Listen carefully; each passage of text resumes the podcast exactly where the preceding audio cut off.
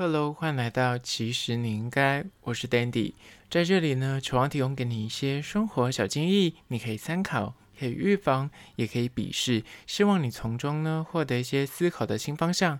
今天要来聊，其实你应该了解，人际关系里的关心也要保持社交距离，有些在意呢，只能够放心里。想要维系好人际关系呢，第一步就是你要划清楚各自的那个心里面的人际界限，不要打着关心啊、在意对方啊，或是我想为你好的名义去探人隐私，或是介入别人的选择啊或决策。学会拿捏人际互动之间的那个距离呢，才能让你们两个人的互动更自在，没有压力。但是呢，在实际的进入主题之前呢，我来分享一间算是早午餐店，叫做祥旅 Brunch and Cafe。这间祥旅就是早午餐呢，它是位于台北车站。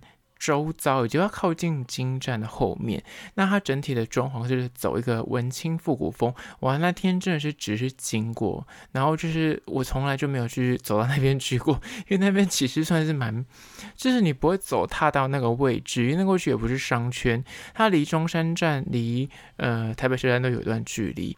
地址位于天津街上，那这间店的餐点都是采现点现做。讲到这四个字，你想说啊，不是白讲，哪一间餐厅 是机器做的？就是现点现做的意思，就是你要小等待一下，因为它出餐的速度呢，不是不是很快，真的是要等个大概二十分钟、三十分钟。但它小小的店家来客数却是非常的多，尤其是我那天去是算是呃周末的中午去，所以就是要小排队，之余是你等餐也要等很久，所以如果你要吃。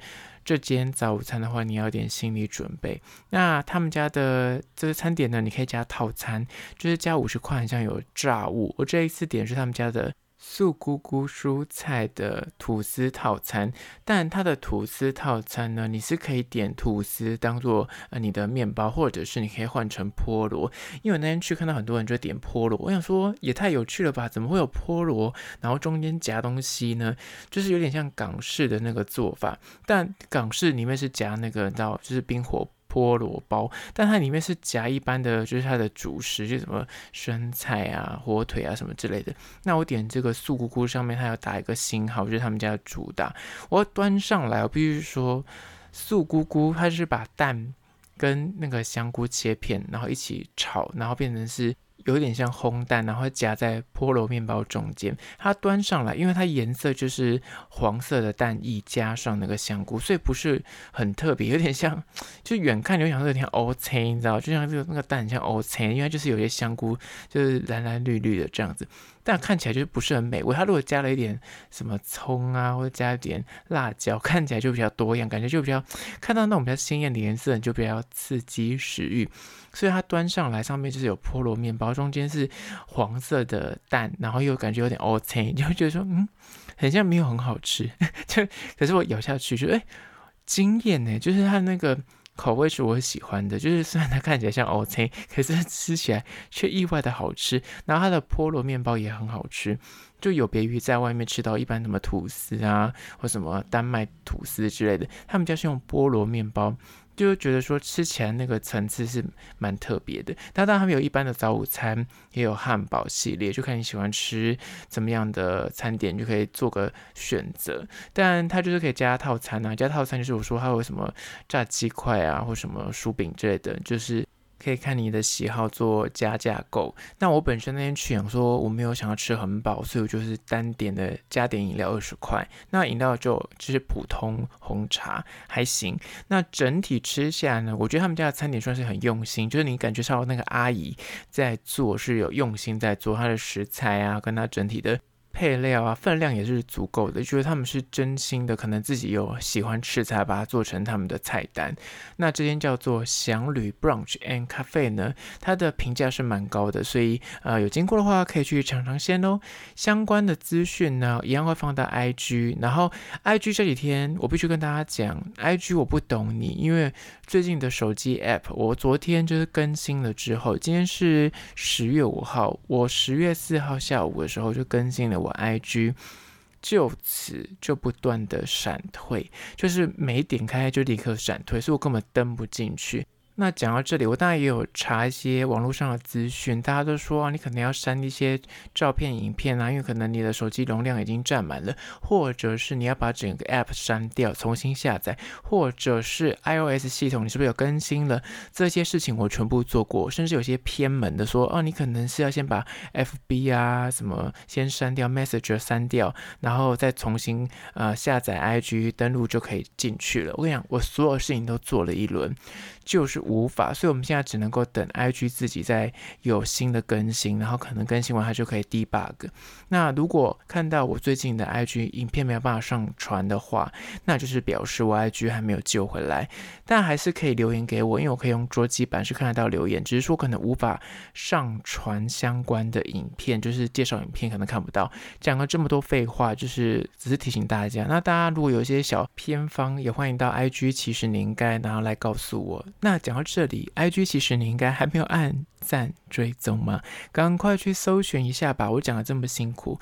好了，回到今天的主题，人际关系的关心呢，也要保持社交距离。第一点就是呢，你的好意关心可能是别人的压力，关心。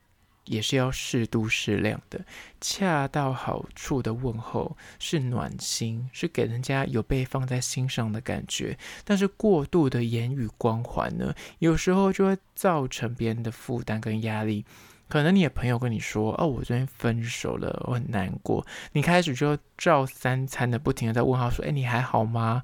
你有吃饭吗？你有没有开心一点啊？”其实有时候也会造成别人的压力跟负担。他可能已经忘记这件事情，但是你又一直在提醒他，反而他就是已经哎，就中午可能睡起来之后，发现说：“哎，他可能就有一点淡忘了分手这件事情。”但是你不断在提醒他：“你现在还好吗？你是不是还在低潮？”他反而又会陷进去那个情境里面。所以，当你看到别人就是情绪很低落或沮丧的时候呢，在你热心的给予一些安慰或协助之前，你不妨先就是补上一句话说：“你有任何需要协助的地方吗？”或是你现在是想要静一静吗？还是你是希望我多关怀你，带你出去玩？还是你希望我不要打扰你？就是多这个，那打预防针，才不会让自己变得很烦的那个存在，就可以避免说你的好心变成别人的干扰。而这就是第一点，你的好意关心有可能造成别人的负担。接下来第二点，关于说人际关系里的关心也要保持社交距离，就是二。担心呢，也不要问到底，不要打破砂锅，想要去知道为什么别人不开心，或是知道为什么他现在很难过，放在心上即可。遇到朋友有难啊，或是心情不开心的时候呢，你想关心对方，你开口问候他之前呢，你一定要记得一件事情，你是要在乎他的情绪，而不是在乎他为什么难过这件事情。不要去追根究底，想要像 FBI 去打探人家隐私，想要去问出为什么他现在不开心，为什么他现在就是感觉就是情绪很不稳定，就是。点到为止就好了。对方如果想说，那当然就很很乐意，你就可以去听他为什么不开心。但是。不要去穷追猛打的追问，因为你反而越问越多，他已经很烦了。你还不断说，你可以跟我说啊，我很愿意听哦，我可以帮你解决啊，你为什么不跟我讲呢？我们是好朋友啊，我可以帮你分担解忧这样子。但是他就是不想讲，或者他就是已经很不开心，他不想要沉溺在这个就是很低潮的情绪里面，就是不想要再继续的讲这件事情。有时候你知道，你分手或是你遇到一些困境的时候，那朋友跟你出去，你想说，那我们来聊一些开。开心的事情，或者去吃一些好吃的东西，就不要纠结于这个不开心的事。所以有时候关怀跟在意，不是说你一定要就是逼他说出口。有时候你就是实际的一些行为啊，什么送他个饮料啊，写张纸条啊，或是单纯就是陪他出去玩，那两个人坐在外面就看海、看风景就好了，不用一定要讲出口。这样的做法呢，才是真正的体贴。而这是第二点。担心呢，不一定要开口问，一定要问到底，而是放在心上，点到为止就好。接下来第三点，关于说人际关系里的关心，也要保持社交距离，就是三，亲疏远近要拿捏，没有那么熟，就不要装熟。人际关系里面呢，就是还是分，就是亲疏的，就是你跟这个人到底多熟，哪怕都是在朋友这个大的范围里面。有些朋友就是你的死党啊，你的挚友，但有些朋友只是就所谓的淡淡之交。那如果不一样的层次的朋友，你应对的方法就是不一样的。所以在你实际就是做出关心作为之前呢，你得先去弄清楚你们两个的熟识程度到哪里，你们两个交友状况，诶，是走到哪个阶段？是已经认识很久吗？还是刚认识没多久？或是你们的关系是同事、朋友？同学还是是亲友？就每个阶段，或者是每一个那身份不一样的时候呢，其实你就要去拿捏一下那个尺度，跟你可以问到多深，或是你要讲到哪里。双方刚认识，或是平时没什么交集，就是哪怕你跟他很熟，但是你可能五年前、十年前跟他是好朋友，但是这个过程之中，你们俩可能。就已经没有再往来，就可能搬到国外去，或者是两工作关系，所以都没有联系。那这样子，其实即便是你以前跟他很熟，你现在可能已经对他不是那么的熟识了。内心想要给予关怀跟问候的时候呢，有时候不打扰。也是一种温柔的表现。你想付出你的关心，就我刚才讲的，你可以用实际的作为，写个信啊，或是先提前的询问一下，说，哎，你有需要帮忙吗？或是，哎，如果你有需要人聊聊天，我很乐意哦。就是真正的关心，你要让对方是感到自在、没有压力的，这样才能够达到他的目的。所以那个亲疏远近的拿捏呢，可能还是要留意一下的，没有那么熟就不要太装熟。而这第三点，在第四点关于说人际关系里的关心也要保持社交距离，就是四，想要安慰别人呢，倾听就是最好的一个作为，不要给太多意见。最好的安慰呢，就是倾听。与其就是你就是想破头想要解决对方的困扰，想要针对他的问题找到解答，然后给大量的建议，或者是给所谓的建言，但是你要知道，他线下就是情绪不美丽，情绪很不开心，那他已经就在那个负面情绪里面，你还要在那边一直纠结于说，我帮你找问题啊，我帮你就是 debug 啊，我帮你找解决之道啊。说实在的，人其实都是蛮聪明的。每个人遇到的困境，不管是生活中啊、职场中，或者是感情上，或多或少，他们其实都是自己知道答案是什么，只是可能就是一时间就是陷入那个情绪的漩涡，或者是自己还就是纠结在那个放不下，或者不甘心。那很可能他早就知道那个问题怎么解决，只是他就是需要一个抒发的管道，他要的只是一个发泄情绪，或是获得别人讨拍安慰的一个人，或是只要听他讲话就好了。所以就是扮演好你倾听的角色就够了，不要想要说就是抱持你是救世主，你是最聪明的那个，你可以帮他呃就是解决他的问题，很多问题。自己都可以解决，而且很多问题说实在的，也只有他自己可以去面对。所以呢，不用给太多的意见，不用说太多的话，安静的倾听，然后适时的就给他一些鼓励安慰就好了。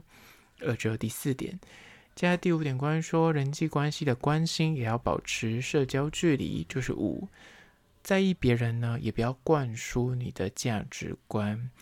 人际关系上的越界呢，直觉上，大家可能会觉得说啊，就是不要探人隐私啊，或是不要问得太深入啊，这些就是可能大家一时间就是可以联想得到的。但另一个方面的形式上的逾矩呢，就是你会默默的在聊天的时候，你会把话题主导回自己身上，就会推广自己的信仰啊或价值观。不要让你朋友跟你抱怨分手这件事情，你就开始置入你的感情观，说：“我跟你说啊，如果是我的话，吼，我一定会立马分手。我跟你讲啦，如果是我遇到这个状况的话，我一定会怎么做，怎么做，怎么做。或者是要跟你讲工作上面，他可能只跟你抱怨说，啊，主管啊，或同事很贱啊，或是小动作频频。”但你就会站在一个制高点说：“我跟你说，身为一个就是主管，或者身为一个同事，我必须告诉你，你这样的心态是不对的。”就开始说教，你懂吗？强行输出自己的一些想法，你希望对方去赞同你的观点，或是跟随你的作为。这套价值观呢，就是你自己很信奉，或是你坚信不疑的东西。不一定适合在别人身上。而说实在的，他情绪已经很不好了，或者他现在就是需要一个发泄的管道。那反过来你还跟他说教，就是他会觉得说，反而听你讲压力更大。有时候做这些事情，人是在一个不自知的情况之下，会就是把话题导向自己啊，或者比惨大会。就别人跟你说我感情好惨呐、或是我事业不顺，有时候我跟你说我更不顺，我感情更糟，你知道就会沦于这种就是一个惨比一个惨的状况。所以，当你在关心别人的时候呢，不要套用自己的价值观到别人身上，或是不断在分享自己个人的经历。这种作为有时候是不自知的，就是你会默默就出现这样的行为。所以呢，你在关心别人，在想要去帮别人厘清一些问题的时候呢，你就是要有意识的去察觉自己是不是，诶，我现在是不是在说教，或是我是不是在跟他比惨，或是我是不是讲太多自己的事情？重点是对方，而是。关心对方的情绪，而这是第五点，在意他人，但是不要灌输自己的观念，或是大肆的分享自己的惨事。好了，今天就简单分享关于说人际关系里的关心，也要确保社交距离。有些在意呢，只适合放在心里，希望提供给你做参考。那关于今天的主题呢，你有任何意见跟看法想要分享的话呢，不管此刻你收听的是哪个平台。快去按赞订阅！如果是厂商的话呢，在资讯栏我有信箱，或是你可以加我 IG。其实你应该私讯跟我联系。最后关于说，如果是用 Spotify 或是用 Apple Podcast 收听的朋友呢，快去按下五星的评价，写下你的意见、你的看法、你的疑难杂症，我都去看哦。好了，就是今天的，其实你应该下次见哦。